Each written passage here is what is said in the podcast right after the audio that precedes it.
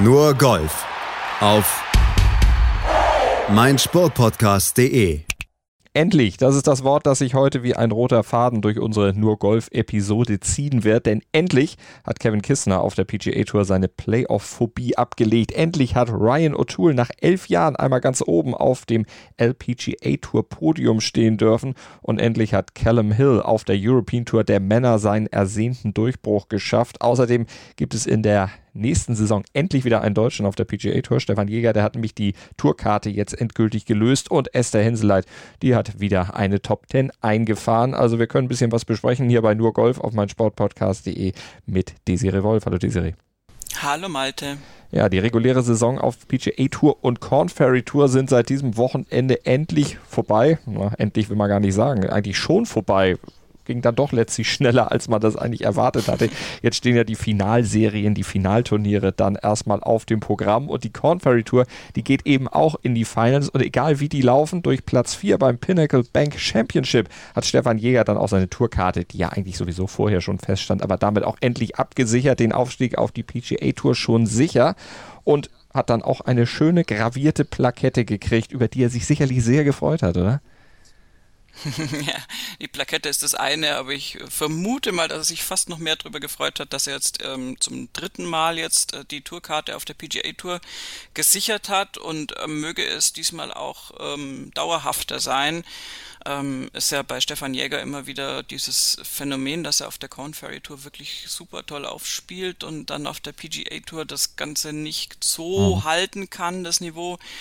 Ähm, oder also punktuell schon, aber eben nicht, nicht wirklich äh, in Serie. Und ähm, aber er ist in der Topform und jetzt hoffen wir mal, dass er da in der nächsten Saison auch möglichst wenig durch Covid-19 beeinträchtigt. Also jetzt die Saison mal nicht, nicht, nicht Stefan Jäger, der natürlich auch ähm, dass er da wirklich eine gute Saison mhm. spielen kann und sich da auf der PGA Tour etablieren kann. Wäre ja schön. Du sagst, äh, Niveau nicht halten kann, aber vielleicht ist das Niveau, was er hat, dann im Vergleich zu dem Rest, der auf der PGA Tour ist, vielleicht auch noch ausbaufähig.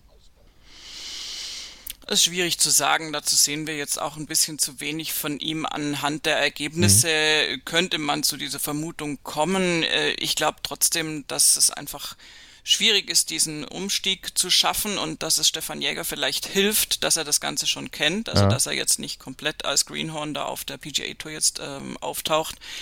Äh, auf der anderen Seite ist es manchmal ehrlich gesagt auch besser, du bist so ein junger äh, Wilder wie zum Beispiel jetzt Torres, der ja fast eigentlich schon nicht mehr zur Corn Ferry Tour gezählt werden kann, weil der ja schon eine, ähm, eine teilweise Spielberechtigung jetzt hatte auf der PGA Tour und da ja unglaublich aufgespielt hat. Der ist natürlich unbekümmerter und denkt sich noch weniger. Das ist bei einem Spieler wie Stefan Jäger vielleicht ein bisschen anders, der schon ein bisschen mehr mitgemacht hat, aber ja, kann man null voraussagen. Also wir wünschen ihm jedenfalls alles Gute. Das machen wir auf jeden Fall auch natürlich für den Saisonendsport auf der Corn Ferry Tour, denn da stehen jetzt ja diese drei Finalturniere noch aus und er hat natürlich die Möglichkeit, dann auch die Gesamtwertung am Ende zu gewinnen, denn das wäre natürlich die Basis für die bestmögliche Kategorie dann für die PGA Tour Saison im nächsten Jahr und damit für viele, viele, viele, viele, viele garantierte Starts. Und er hat ja auch noch was im Hinterkopf, nämlich den Corn Ferry Tour Rekord von sieben Titeln von Rekordsieger Jason Jason Gorda noch einzustellen. Da fehlt nur noch einer für Stefan Jäger. Sechs hat er in seiner Karriere schon gewonnen. Zwei in dieser Saison und der dritte jetzt beim Pinnacle Bank Championship. Ja, der hat er auch knapp verpasst. Nach drei Runden lag er noch vorne. Schlussrunde dann eine 71 nur gespielt. Das reichte dann letztlich nicht. Aber wie sagt man so schön, aufgehoben ist ja nur, nee, bitte aufgeschoben ist ja nicht aufgehoben. Von daher, da kann jetzt ja im Endspurt noch was kommen. Du hast es gesagt, wir drücken die Daumen. Und wir haben natürlich natürlich auch Esther Henseleit die am Wochenende die Daumen gedrückt, denn die war ja auch am Start. Trust Golf Women's Scottish Open. Und da hat sie mal wieder eine Top 10 eingefahren. Also der Aufwärtstrend von Esther Henseleit, der setzt sich weiter fort. Ja, auf jeden Fall. Sie hat auch eine sehr gute Schlussrunde gespielt mit einer 66 am Sonntag. Da waren jetzt noch andere Kolleginnen dabei, gerade auch zum Beispiel eine äh, Lydia Ko auf einem geteilten zweiten Platz mit einer 63, das ist natürlich dann noch spektakulärer. Aber Henseleit hat sich da auf diesem geteilten siebten Platz eingereiht und hat ein wirklich sehr, sehr gutes Turnierergebnis da gezeigt und definitiv ja auch das Beste, mit Abstand das Beste der deutschen Damen, die da vor Ort waren. Insofern kann sie da sicher stolz drauf sein. Und eine super Steigerung drin. 75, 68, 70, 66 dann am Ende und das hat dann eben für diesen geteilten siebten Platz gereicht. Du hast die anderen Deutschen schon angesprochen. Caroline Lampert, geteilte 22. Die war dann die zweitbeste Deutsche. Und wenn wir dann noch ein bisschen runterscrollen, dann sehen wir leider Cut verpasst, Sophia Popov und auch Laura Fünfstück, genauso wie Leonie Harm. Auch die hatte es wie auch äh, Caroline Masson nicht ins Wochenende geschafft, aber Caroline Masson, die hatte beispielsweise schon nach der ersten Runde, nach einer 70, dann aufgeben müssen, ihren Start abgebrochen bzw. beenden müssen. Weißt du da Näheres? Nein, leider nicht, aber es klingt für mich verletzungsbedingt leider. Sonst hört man nach der ersten Runde definitiv auch nicht auf. Äh, Lydia Koh hattest du angesprochen. Olympiabronze als Push vielleicht jetzt für wieder mehr auf der Tour, obwohl ihr Aufwärtstrend, der hat sich ja eigentlich schon seit den letzten Monaten sukzessive angedeutet. Ja, also das, äh, das, äh, die Olympia-Bronzemedaille war eigentlich nur so eine logische Fortsetzung dessen, was sie jetzt über die Monate gezeigt hat. Und also sie ist definitiv wieder da und die ist in the mix und ähm, also da ist überhaupt nicht auszuschließen, dass dann auch demnächst wieder ein Turniergewinn um die Ecke biegt. Ähm, sie hat jetzt da Ryan O'Toole nicht mehr abfangen können, trotz dieser 63, weil Ryan O'Toole, die gewonnen hat, auf Platz 1 auch eine 64 mhm. gespielt hat. Also da waren richtig tiefe Ergebnisse drin an diesem Tag und ähm, mit einer bogiefreien Runde und dieser 64 hat sich Ryan O'Toole den Sieg natürlich auch erspielt und verdient. Aber Lydia Ko natürlich spektakulär wie immer, war auch bogiefrei und hat dann auf der 17 sogar noch ein Igel gespielt. Also das, äh, da war wirklich kaum ein Unterschied zwischen den beiden Damen in der Performance zu sehen. Äh, vom Ergebnis her, das war wirklich toll und dadurch haben sie auch die beiden Thailänderinnen Titikul und Jutta Nugan noch abfangen können ähm, die einfach schlechtere Rundenergebnisse gespielt haben mit 66 und 68. Und ja, Ryan O'Toole wird sich gefreut haben über diesen Sieg. Definitiv, weil er eben auch ja, mit ewig lang, langem Anlauf kam. Elf Jahre ist sie Profi, 2009 nach ihrem Abschluss auf der UCLA, da ist sie Profi geworden. Hatte den LPGA Tour Start immer als Traum. Der erfüllte sich dann nach drei Siegen auf der Symetra Tour dann auch. Sie hat die Karte für die Saison 2011 gekriegt und wurde 2011 ja auch ins Solheim Team der USA berufen. Aber mit einem Sieg, da hat es nie geklappt. Das funktionierte einfach nicht und jetzt knappe elf Jahre später, da hat sie die Tür dann aufgestoßen und hat sich diesen Sieg bei der Scottish Open dann auch geholt quasi im Home of Golf dann doch gewonnen auf einem Linkskurs. Und Linkskurse, das war etwas, was sie zu Beginn ihrer Karriere, obwohl sie irischer Abstammung ist, als Amerikanerin ja so nicht kannte. Und die haben ihr relativ viel Kopfzerbrechen zunächst bereitet. Sie hat es im Interview mit der LPGA Tour dann allerdings noch ein bisschen anders ausgedrückt. Sie hat nicht von Kopfzerbrechen gesprochen, sondern die hat gesagt, die haben ihr in den Hintern getreten. Playing my first British Open um, and learning what true links was, uh, I feel like I got my butt kicked. And after that i was just like wow there's so much to learn and to change and to kind of grasp on this style of golf. And after that i fell in love with it. How to hit a really low tee shot how to um, play the contours of the green and the course. And i just feel like i love this style of golf. And to have this be my first win I, it seems fitting. Ja, und das knappe zehn Jahre später nach dem ersten Start bei einem Linkskurs, dann hat es auch endlich funktioniert. Aber man braucht auch entsprechende Erfahrung, auch bei diesen ganzen Linkskursen und allen Unwägbarkeiten, die da reinkommen. Ja, aber also das ist jetzt vielleicht ein bisschen ketzerisch, aber also ich habe noch nie verstanden, wie es kommen kann, dass ein Topgolfer äh, oder eine Topgolferin aus den USA dann als Profi in den 20ern zum ersten Mal in England, Schottland, Irland, wo auch immer einen europäischen Linkskurs spielt. Weil, also das ist so ein bisschen ja, das sich selbst genügen der Amerikaner, wenn ich jetzt böse bin, aber also wenn ich ein angehender Profigolfer in den USA wäre und du weißt ja, dass es auch Majors gibt, die einfach auf so ganz komischen Courses gespielt werden, da dieser Links oder irgendwas heißen, dann, also meine Güte, dann fliegst du doch, ich meine, sonst haben sie auch jetzt äh, meistens äh, aus, ausreichende Finanzen. Wenn dem nicht so ist, dann ist mein Argument natürlich nicht valide, aber dann fliegst du doch da mal hin und willst das doch ausprobieren. Also das ist so meine meine, Idee von einem kompletten Golfer umfasst auch schon in der Ausbildung, dass du sowas dann mal irgendwie erlebst. Aber wir wissen ja, dass wir Europäer da deutlich äh, reiselustiger sind als umgekehrt die äh, Amerikaner, die natürlich schon ein großes Land äh, haben, in dem sie sich austoben können und ja theoretisch auch so Links-Courses, zumindest auch Nachbildungen ähm, vor Ort haben. Aber also diese, diese Überraschung, so, boah, ich habe zum ersten Mal einen Links-Kurs gespielt und ich, also das ist ja unglaublich. Die kann ich so, also ja, ist jetzt meine persönliche Meinung, aber ich kann so einen Ticken nicht nachvollziehen. Mhm. Also da könnte man sich, glaube ich, so ein bisschen besser drauf einstellen oder eben einfach mal vorbereiten. Aber jetzt hat es ja bei ihr auch funktioniert. Jetzt ist sie ja damit auch endgültig versöhnt und äh, ihre Liebe zu den Golfkurses, den Linkskurses hat sie dann ja, bestätigt gesehen. Am Ende jetzt könnte es aber sein, das wurde zumindest immer wieder behauptet, dass sie vielleicht dann auch mal auf, ans Aufhören denkt, denn sie ist ja jetzt eben schon lange dabei. Es hat nicht so funktioniert. Das waren wohl Gedankenspiele, die sie auch hatte und da wurde sie in der Pressekonferenz dann auch nochmal nachgefragt, was vor allen Dingen ein Aufhören ohne einen Sieg für sie bedeutet hätte. Unfinished business, something that I would have never known what the feel is. Um now that I've had a taste, I feel like that's going to be a hard one to give up. There was no, honestly, no actual set plan to retire. It was just a question of my clock's ticking. And I know that as a female. You know, my sister just had a kid and she's like, he needs cousins, let's go. And I'm just like, oh my gosh, okay, hang on.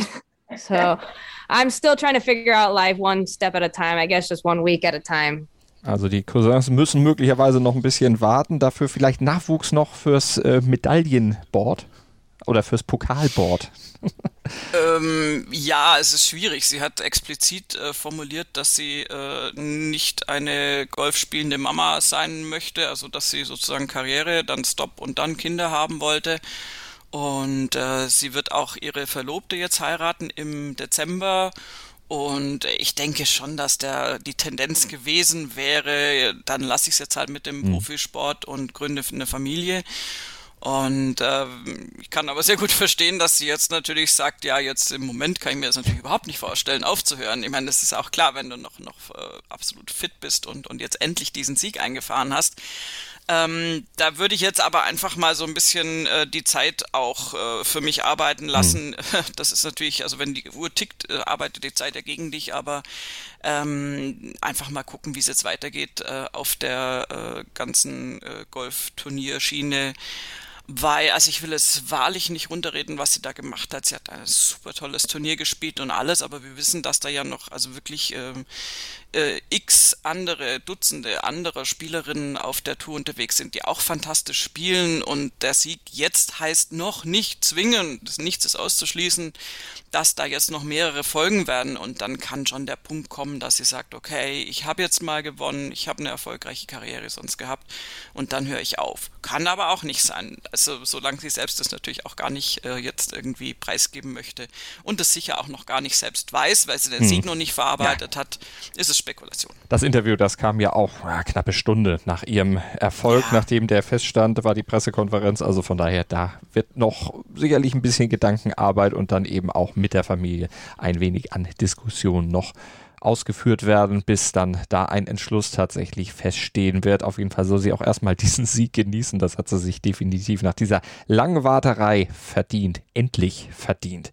Und wir machen eine kurze Pause und dann geht's weiter hier bei uns bei nur Golf auf mein Sportpodcast.de mit dem letzten regulären Turnier der PGA Tour, nämlich der Windham Championship. Und da hat's ja dann noch nicht nur den Sieg, nicht nur die Siegentscheidung gegeben, sondern auch noch spannende Entscheidungen um Tourtickets beziehungsweise auch um die Teilnahme an den jetzt anstehenden Playoffs. Und da hat's auch einen großen Namen erwischt, der dann eben nicht mit dabei ist, gleich mir hier bei uns. Schatz, ich bin neu verliebt. Was? Da drüben. Das ist er. Aber das ist ein Auto. Ja, eben. Mit ihm habe ich alles richtig gemacht. Wunschauto einfach kaufen, verkaufen oder leasen. Bei Autoscout24. Alles richtig gemacht. Windham Championship auf der PGA Tour, das 47. von 47 regulären FedEx Cup Turnieren. Das ist jetzt absolviert, von daher die reguläre Saison ist vorbei, ist schon vorbei. Die Serie am Ende ging es dann doch irgendwie wieder sehr, sehr schnell. Also wir haben man gerade Mitte August, aber die Saison ist schon wieder rum. Also mich hat es wieder ein bisschen überrascht, auch wenn ich die Zahlen immer im Blick hatte. Ja, gut, das ist natürlich jetzt ähm, verschiedenen Begleiterscheinungen geschuldet. Der Schedule war dieses Jahr einfach unglaublich voll. Die Olympischen Spiele haben wir ja schon abgehakt. Äh, dann kommen jetzt noch Solheim Cup und Ryder Cup. Äh, insofern ist das alles sehr, sehr gedrängt terminlich. Und ja, wir stehen tatsächlich jetzt schon vor den drei Playoff-Turnieren, vor den FedEx Cup Playoffs und ähm, hatten das letzte Turnier der regulären Saison. Ganz ehrlich, ähm, ich, ich weiß es zwar und ich weiß es auch schon seit Monaten, aber es überrascht mich dann auch immer wieder.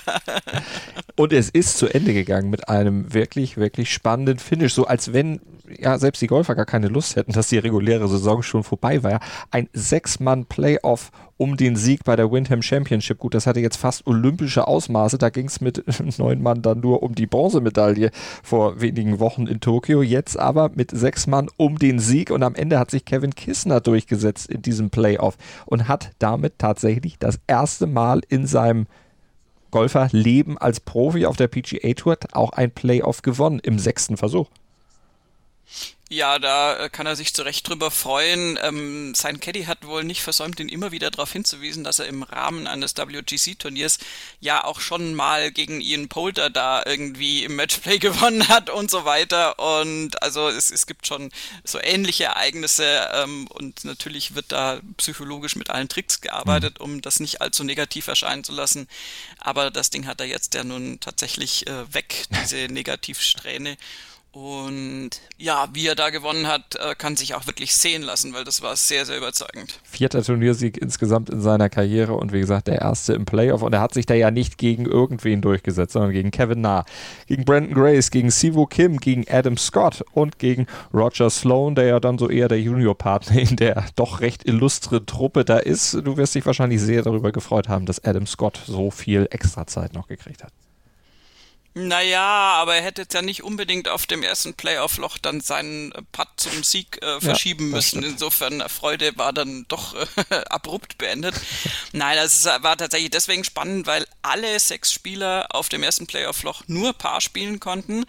Adam Scott hatte eigentlich das Ding schon in der Tasche, ähm, weil er wirklich einen einfach scheinenden kurzen Putt hatte um sich als einziger mit Birdie gegen alle fünf gleich durchzusetzen und hat aber diesen Putt dann rechts vorbeigeschoben und ähm, ja, ich fürchte mal, dass ihn das auch in seiner anschließenden Performance nicht unbedingt mhm. besser gestellt hat. Er hat dann zwar wirklich einen super Abschlag gemacht und das schon weggesteckt. Ich meine, da ist jetzt nun wirklich auch lang genug dabei, aber das war natürlich schade. Das war also ein absoluter Elfmeter und den hat er da verschossen. Und dann kam eben die Entscheidung auf dem zweiten Playoff-Loch. Ganz genau, und da war es dann ein Birdie von Kissner, das dann letztlich die Entscheidung zu seinen Gunsten gebracht hat. Einer, der es nicht ins Playoff geschafft hat, war der Mann, der ja nach jeder der ersten drei Runden noch vorne gelegen hatte und zum Teil auch deutlich vorne gelegen hatte, dann aber um einen Schlag es nicht geschafft hat, sich in dieses Playoff da noch reinzuspielen. Bogey an der 18 gespielt, Russell Henley. Ja, das äh, ist schade. Also der war schon im Lauf des Turniers äh, dabei, sich rauszukicken. Also er hat schon mal mit einem Bogey an der 2 begonnen, was es nicht ganz glücklich war hat dann aber auf den Front Nine irgendwie das wieder zusammengehalten. Also es äh, ging ja eigentlich schon los, dass er auf der Eins im Sand gelandet war und da schon irgendwie dann äh, Schwierigkeiten hatte. Dann das Burger auf der Zwei, dann kamen aber zwei Birdies, das war ja soweit okay.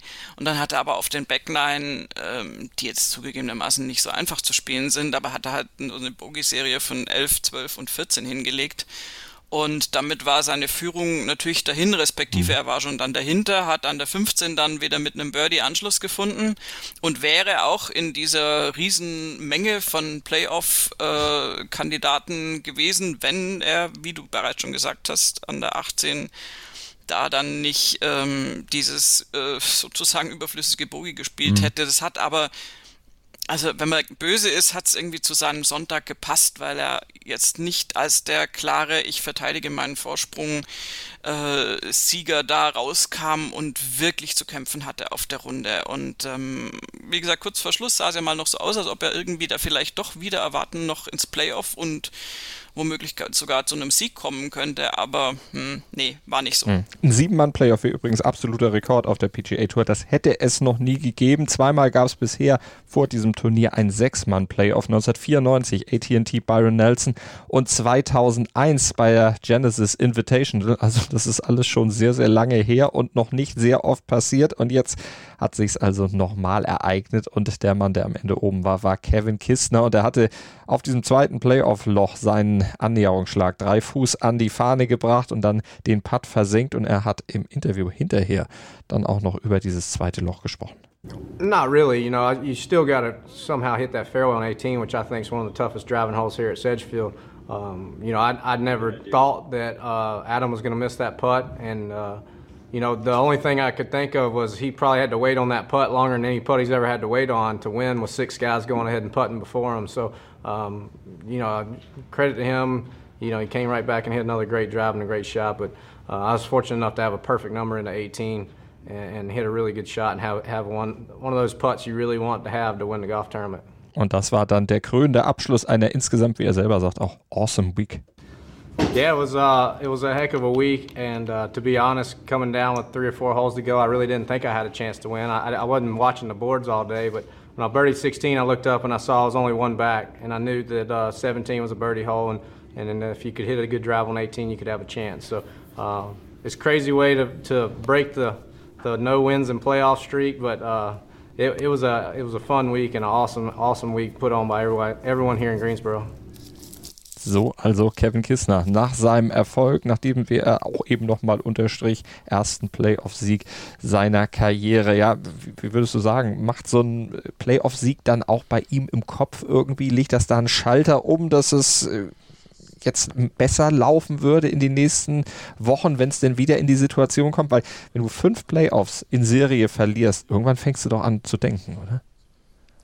Ja, also ich denke, das ist schon wichtig jetzt für die Schublade Mindset äh, bei ihm, dass er da jetzt was anderes abheften kann. Und ähm, das heißt jetzt für mich nicht, dass er jetzt äh, äh Wunderdinge auf einmal bewerkstelligen wird aber er wird in das nächste Playoff und äh, ich gehe durchaus davon aus, dass er da noch äh, ein bis mehrere erreichen wird in seinem Leben, wird er natürlich mit einer anderen Einstellung reingehen und das ist sehr wichtig. Und ich meine, er ist einfach ein wahnsinnig netter Typ, wenn du so möchtest. Auch vorhin, du hast es ja gehört im, im, im O-Ton, ähm, erklärt er ja sozusagen oder versucht noch eine Erklärung zu finden, warum Adam Scott den Putt verschoben hat. Mhm. Ich meine, das ist jetzt nicht ganz falsch, wenn dann natürlich irgendwie ewig viele Leute da irgendwie unterwegs sind, muss er natürlich lang warten und äh, dann bist du so ein bisschen raus, aber das, das müsste er auch nicht machen. Er müsste jetzt auch nicht den Fehler des Kollegen rechtfertigen und dann noch rausstreichen, dass er danach noch toll weitergespielt hat. Und da ist er einfach sehr fair und die sind ja sowieso auch, äh, das ist Kevin Kissen auch nicht der Einzige, um Gottes Willen, mhm. das klingt jetzt so ein bisschen falsch. Und ähm, ich glaube, das ist so für ihn eine sehr, sehr schöne Bestätigung, aber ich würde das gar nicht so singulär als jetzt endlich habe ich dieses Playoff gewonnen nehmen, weil so darf er es eigentlich ja auch nicht sehen, weil andersrum im Umkehrschluss darfst du ja nicht als Profispieler permanent dauernd denken, ich verliere ja immer Playoffs. Also das muss er ja eh in Anführungszeichen wegdrücken oder ja. einfach äh, mental verarbeitet haben. Und ähm, aber es ist auf jeden Fall eine, eine, eine, gute Sache für ihn und jetzt kann er da auch wirklich gleich sich rühmen, ein Playoff gegen ganz viele Leute gewonnen zu haben und war ja auch souverän. Ich meine, er hatte dann den wirklich besten Annäherungsschlag auf der 18 äh, lag wirklich nah an der Fahne, hat den Putt aber dann eben auch nicht vorbeigeschoben. Mhm. Und insofern, äh, das ist alles immer hart erarbeitet, was die Jungs da machen und wenn es noch so einfach aussieht. Und völlig verdient. Und ich habe die Konkurrenz vorhin ja schon angesprochen. Kevin Nahr, der ja kurz davor stand, den zweiten Sieg in dieser Saison einzufahren. Brandon Grace, der sich von dem geteilten 32. Platz durch ein super Wochenende 44, äh, 64 und 66 dann noch nach vorne gespielt hat. Oder auch Sivo Kim, der die Windham Championship 2016 ja schon mal gewonnen gewonnen hatte. Adam Scott, hatten wir schon drüber gesprochen, oder Roger Sloan. Der war vor dem Start dieses Turniers 131. im FedEx Cup Standing und hat sich jetzt durch diesen Playoff, durch diesen ja, zweiten Platz im Playoff dann letztlich noch verbessert auf den 92. und damit ist er sicher erstmal in der, in der nächsten Runde, also im ersten Finalturnier. Ja, das ist natürlich die Begleiterscheinung dieses letzten regulären Turniers der, der Saison, dass es für die Spieler, die jetzt nicht sowieso ganz klar schon unter diesen, ähm, naja, Top 125 reicht dann nicht, weil da kann sich dann eben in dieser Bubble einiges noch verschieben. Aber wenn du natürlich da unter Top 100 bist, also unter im Sinne von besser, dann äh, kannst du dich ja da relativ entspannt meistens zurücklehnen. Aber geht für die Bubble Boys geht es natürlich da schon um vieles und du hattest vorhin schon prominente Opfer mhm. angesprochen. Roger Sloan ist jetzt 92. Wir kennen aber auch jemanden leider sehr gut, also wir kennen ihn sehr gut, das ist nicht leider, aber der ist leider nur 126. geworden. Das ist nämlich tatsächlich Justin Rose in diesem Jahr. Und die Art und Weise, wie das zustande kam, ist deswegen so ein bisschen schade, weil er das alles durchaus in seiner eigenen Hand hatte. Und ähm, wenn ich es jetzt salopp formulieren darf, wirklich äh, auf den Schlusslöchern verkackt hat. Ja. Ähm, er hatte vier Putts auf den letzten vier Löchern, die er normalerweise, ich meine, wir alle kennen Justin Rose mit wahnsinniger Puttstärke. Und ähm, er hatte dann Putts mit äh, 10 Fuß, 14 Fuß, 9 Fuß und 5 Fuß. Also die Umrechnung dann entsprechend ja weniger in Metern, die er alle hätte theoretisch machen können. Einer davon hätte gereicht, mhm. um ganz safe dabei zu sein. Und er hat aber alle vier verschoben. Und insofern, ähm, ja, hat er sich dann rausmanövriert aus, aus den Top 125 und wird das erste Mal seit äh, Existenz äh, der FedEx Cup Playoffs diese Playoffs nicht spielen. Und das ist schon eine bemerkenswerte Geschichte. Und ja, Rose Pech war dann aber das Glück eines anderen. Insgesamt haben sich drei dann durch diese Schlussrunde noch für die FedEx Cup Playoffs qualifiziert. Über Sloan haben wir gesprochen. Scott Piercy war der zweite und der dritte war Chasson Hadley und der hat das, äh, ja, im Grunde der direkte Profiteur war er von äh, Justin Rose Missgeschick und der hat das eher durch Zufall mitgekriegt.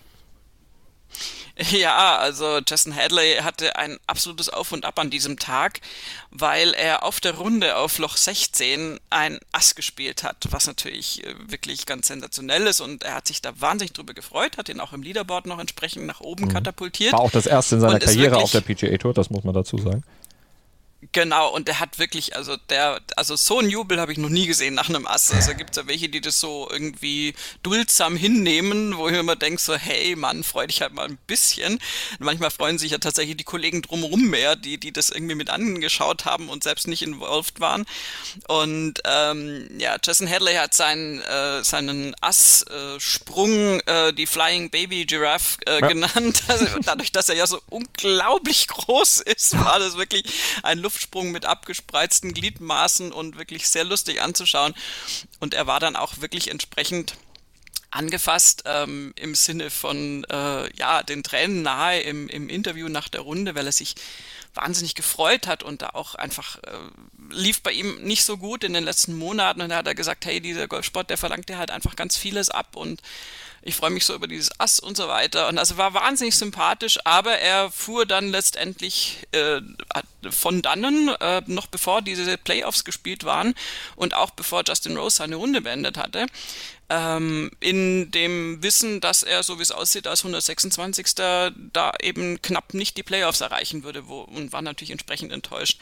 Und dann hat er auf dem Weg zum Flughafen, er hatte auch zwei verschiedene Tickets, also je nach Verlauf des Turniers, eins davon äh, geht eben zu den Playoffs, eins davon nicht, hat er dann doch noch bei der PGA Tour Direktion angerufen und mal so nachgefragt, wie schaut's denn aus? Und dann war da gerade Justin Rose zu Werke gewesen und dann haben die ihm gesagt, so, hey, congrats, äh, hier, bist du dabei. Also dann flieg mal zu den FedEx Cup Playoffs und da war er natürlich dann wirklich, also diese Situation, weil es hatten wir ja schon öfter, dass diese Spieler dann fahren. Ich kann das nicht verstehen, mhm. wenn es dann noch eine halbe Stunde oder Stunde dauert. Ich würde halt noch was essen und würde irgendwie da bleiben, bis es wirklich bombensicher ist, wenn du so um diese Grenze rumschrammst. Aber er hatte irgendwie offensichtlich genug vom Turnier und war schon weg und hat das dann erfahren und freut sich sehr. Also das Glück des Jason Hadley ist natürlich das Pech äh, des Justin Rose und was ich ärgerlich ich finde, ähm, ist jetzt aus europäischer Sicht natürlich äh, mangelnde Turnierpraxis ähm, Richtung Ryder Cup. Also das ist einfach, also abgesehen davon, dass für Justin Rose persönlich natürlich ärgerlich ist und mir das leid tut,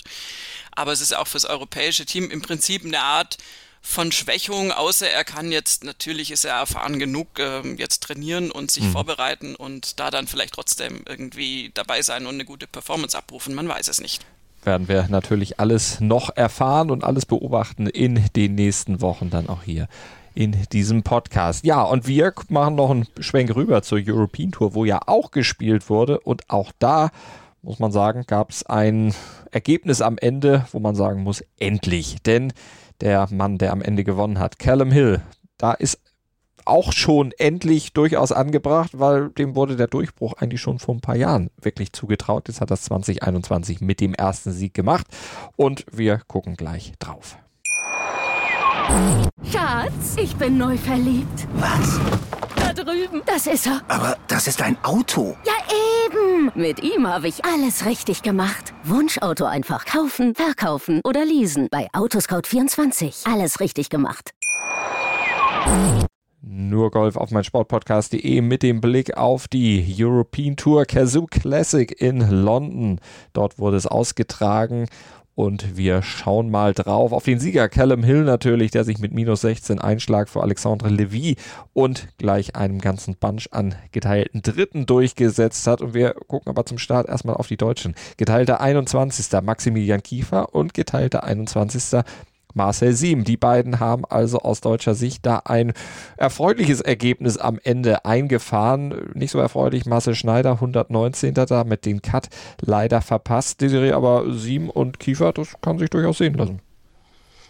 Ja, auf jeden Fall. Und äh, jedes gute Ergebnis ist wichtig für die Tourkarte und ähm, gerade auch, auch bei Marcel Siem der sich jetzt da ja ähm, wirklich gut präsentiert hat in den letzten Wochen und, und diesen Trend unbedingt nutzen sollte. Und ähm, ja, also finde ich, finde ich auf jeden Fall positiv, auch wenn es jetzt streng genommen außerhalb der Top 20 noch ist, der 21. Aber ähm, es ist ja auch so, dass da wirklich große Konkurrenz am Start war und ich glaube, da können beide mit zufrieden sein. Das kann man wirklich sagen, aber ganz zufrieden natürlich vor allem Callum Hill, der Mann, der am Ende gewonnen hat. 2018, da wurde er das erste Mal ja etwas auch außerhalb der schottischen Grenzen dann etwas mehr berühmt, denn da hat er den Cut bei der US Open geschafft, bei seinem Debüt damals und hat dann ja auch auf der European Challenge Tour seinen ersten Titel einfahren können und da hatte man gedacht, na, das könnte einer sein, der jetzt so demnächst auch auf der European Tour dann oben mitmischt. Es hat ein bisschen gedauert, aber er ist ja noch jung. Äh, erstens ist er noch jung und zweitens haben wir ja diese äh, komische Geschichte da dazwischen mit dieser Pandemie, die äh, das äh, Golfgeschäft jetzt zwar nicht unendlich lange ähm, aufgehalten hat, aber die einfach trotzdem bei vielen Spielern da auch noch mit reinspielt. Und ich finde gerade bei einer jungen Karriere ist es ein durchaus, äh, ja, es ist ein Einflussfaktor einfach und, und kann dich da auch ein bisschen aus dem Tritt bringen. Das haben wir selbst bei, äh, wie soll ich sagen, geerdeteren oder schon arrivierteren Kollegen gesehen, dass die wirklich ganz, ganz, ganz große Probleme hatten. Insofern bin ich da immer sehr milde, was so den, das letzte Jahr oder die letzten anderthalb Jahre anbelangt. Mhm. Und wenn man die rausrechnet, ist er noch so halbwegs gut in Time. Nein, also er hat äh, definitiv tolle Leistungen gezeigt bisher und er hat es tatsächlich öfter mal einfach dann nicht ins Ziel gebracht. Also der war auch äh, durchaus schon öfter gut platziert mhm. und mh, man dachte sich, oh, jetzt könnte dieser erste Sieg ja mal um die Ecke biegen. Jetzt hat er es endlich geschafft und ähm, wirklich auch mit entsprechend gutem Spiel geschafft und er hat es vor allem Dingen geschafft, sich äh, Alexander Levy von, von der Backe zu halten, der nämlich eine Wahnsinns-Schlussrunde gespielt hat mit einer 64, mit Abstand die beste Runde des Tages und da noch auf einen Schlag tatsächlich rangekommen ist. Also der ist Zweiter geworden mit minus 15, Calum Hill mit den minus 16, hat den 67, alles, alles in Ordnung, sehr, sehr gute Schlussrunde. Aber Levi war da wirklich ähm, am Anrauschen wie, wie so eine Dampflok, hatte man so das Gefühl. Der hat da Birdie um Birdie gespielt, allein auf den Back 9, 11, 12, 13, 14, 15 so eine Fünfer-Serie hingelegt. Aber so ganz die letzten paar Löcher ist ihm dann noch ein bisschen die Luft ausgegangen. Zur Freude wahrscheinlich von Caleb Hill der dann äh, auf 16, 17, 18 auch nur Paar gespielt hat, aber einfach diesen einen Schlag dann vor ihm lag und das auch ins Ziel retten konnte. Und ja, ist grundsätzlich schön und ähm, schottischer Sieger ist ja auch mal wieder schön. Das hatten wir auch längere Zeit jetzt nicht mehr. Doch, das hatten wir vor und letzte Woche erst. Hero Open, Grand Forest. Die, die, die, die, die, ich war auch gerade am Luft so. und jetzt gleich zwei Ah, hintereinander. okay, alles das wäre noch gekommen. Aber Alles gut. klar. Nein, wie, wie, die würde ich doch nie übersehen. Nein. Also jetzt gleich zwei hintereinander, aber davor äh, war jetzt ja so ein kleines bisschen Abstand Das mal und ähm, insofern, ja. Und da war er übrigens auch schon geteilter Vierter, Callum Hill. Also von daher, das ist äh, dann auch schon wirklich eine Strecke, die er jetzt äh, hintereinander wirklich sehr, sehr gut gespielt hat. Da hat er ja auch schon drei Runden unter Paar, äh, vier Runden unter Paar gespielt, drei Runden unter 70 und bei der Hero Open ja auch eine super erste Runde gehabt mit der 63 da. Also der ist richtig gut drauf. Und wenn man insgesamt auf seine Statistik guckt, 42 European Tour Events, sieben Top Tens eingeholt und dann im 43. dann auch den ersten Sieg. Also das ist schon wirklich, wirklich vorzeigbar. Mal gucken, wie er sich dann in den nächsten Wochen und Monaten weiter schlagen wird. Äh, Rasmus Heugart äh, auf dem geteilten Dritten zusammen mit Richard Bland, Jamie Donaldson und Callum Shinkwin. Kann man aber auch durchaus unterschreiben, auch wenn seine Schlussrunde mit Paar deutlich abfällt gegenüber den anderen oben. Naja, eigentlich hätte Heugart das ins Ziel bringen wollen und wenn man streng ist, auch müssen. Der hat ja schon Siegerfahrung und ist es nicht mehr ganz das Greenhorn und hat aber wirklich die Schlussrunde einfach gar nicht gut gespielt und dadurch den anderen Kollegen auch äh, Gelegenheit gegeben, an, an ihm vorbeizuziehen. Ich meine, wenn wir uns das anschauen, der hat vier Bogies gespielt, hat gleich schon mal mit einem Bogie auf der Eins angefangen ähm, und äh, ist dann wirklich da äh, gar nicht gut, auch besonders über die Back Nine gekommen und ähm, tat mir so ein bisschen leid, weil der hat wirklich drei Tage lang da richtig tolles Golf gespielt und also vor allen Dingen am dritten Tag, am Moving Day mit der 62, die war natürlich also wirklich Bombe. Und dann hat er sich jetzt da doch noch äh, vom ersten Platz verdrängen lassen und auch vom zweiten Platz jetzt noch durch, durch Levy. Ähm, er ist trotzdem, ist jetzt ein geteilter dritter Platz ein okayes Ergebnis oder ein sehr gutes Ergebnis. Ähm, aber also bemerkenswerter ist eigentlich fast aus Sicht von Caleb Hill, dass er sich die ganzen anderen bereits äh, siegerfahrenen Pros da vom Leib halten konnte. Also weil er selbst Heugart, obwohl er sehr jung ist, hat schon mehrfach gewonnen. Blend hatte jetzt den ersten Sieg. Jamie Donaldson ist zwar schon eine Weile her, aber natürlich auch. Callum Shinkwin, Alexander Levy, die sind alle schon Sieg erfahren und dass, dass er diese ganze Meute von Spielern hinter sich lassen konnte, spricht aus meiner Sicht noch mehr dafür, was für eine gute Performance Caleb Hill da geboten hat. Und wenn wir vorhin ja schon deutsche Ergebnisse genannt haben, müssen wir natürlich auch deutschsprachige Ergebnisse noch weiter nennen. Geteilte 21. nämlich nicht nur Max Kiefer und Marcel Sieben, sondern auch Bernd Wiesberger. Auch der auf dem geteilten 21. Platz äh, hat am Schlusstag aber nochmal 10 Plätze verloren. Die minus 1, die war dann im Vergleich auch ja, nicht gut genug. Übrigens Marcel Sieben, der ist auch zehn Plätze noch runtergerutscht. Max, äh, Max Kiefer dagegen vier Plätze rauf. Also so unterschiedliche Verläufe dann am letzten Tag aus deutschsprachiger Sicht. Ich gucke gerade nochmal, ob ich noch jemanden vergessen habe, den wir auf jeden Fall noch hervorheben müssen. Desiree, hast du noch einen, den wir erwähnen müssen? Nee. Dann. Ich äh, denke nein, außer ich hätte auch jemanden übersehen, aber das waren alle soweit. Ähm, bei Wiesberger ist es halt deswegen interessant, äh, weil er eigentlich, eigentlich noch in der Bubble wäre für den Ryder Cup, äh, um mal wieder auf mein Lieblingsthema zu kommen. Ähm, aber er zündet nicht so ganz. Also das ist jetzt liegt einfach daran, dass wir bei Wiesberger natürlich einfach ein bisschen andere Maßstäbe anlegen, mhm. auch nicht zuletzt im Hinblick auf dieses Ziel, was er da hat, nämlich das Ryder Cup Team. Und ähm, da habe ich in den letzten Wochen und Monaten immer so das Gefühl, es ist so, es klappt immer irgendwie gerade nicht so, wie er sich das vorstellt. Aber vielleicht kann er ja da noch den Turbo zünden und, und da noch loslegen. Jetzt ähm, ist also der, der 21. Platz von ihm ist mir zu wenig, sagen wir es mal so, einfach im Verhältnis zu dem, was er äh, grundsätzlich zu leisten imstande ist, ähm, entspricht aber so ein bisschen der momentanen Performance, leider. Dann gucken wir mal, wie die Performance sich dann weiterentwickelt. Wir haben alles im Blick. Hier bei Nurgolf auf mein Sportpodcast.de. Danke für euer Interesse heute und danke dir, Desiree. Sehr gerne. Schatz, ich bin neu verliebt. Was? Drüben. Das ist er. Aber das ist ein Auto. Ja, eben. Mit ihm habe ich alles richtig gemacht. Wunschauto einfach kaufen, verkaufen oder leasen. Bei Autoscout24. Alles richtig gemacht. Nur Golf auf meinsportpodcast.de. Schatz, ich bin neu verliebt. Was? Da drüben. drüben. Das ist er. Aber das ist ein Auto. Ja, eben. Mit ihm habe ich alles richtig gemacht. Wunschauto einfach kaufen, verkaufen oder leasen. Bei Autoscout24. Alles richtig gemacht.